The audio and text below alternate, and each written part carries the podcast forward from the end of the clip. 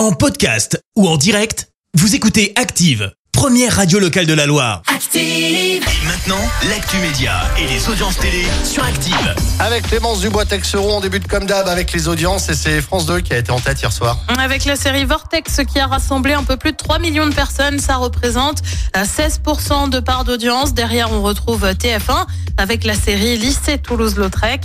France 3 complète le podium avec le film La French. La plateforme Salto, c'est bientôt fini Et oui, la dissolution de la plateforme de vidéo à la demande serait à l'ordre du jour d'une réunion de France Télé ce vendredi. L'info est révélée par Pure Média.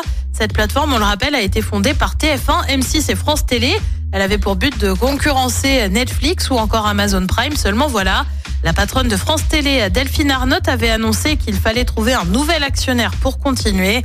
TF1 et M6 ont d'ores et déjà annoncé vouloir quitter le capital de Salto.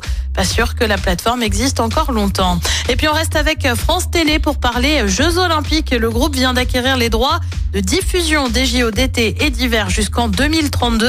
Un accord conclu avec le CIO, accord qui comprend aussi la Warner Bros Discovery, euh, qui détient notamment Eurosport. Selon France Télé, pour les Jeux de Pékin l'année dernière, 8 Français sur 10 ont suivi au moins une minute d'épreuve sur ces antennes. Qu'y a-t-il de beau ce soir à la télé? Eh ben sur TF1, c'est la série SWAT. Sur France 2, on revient sur l'affaire Doutreau. Tu te souviens, ce Ouais. scandale judiciaire?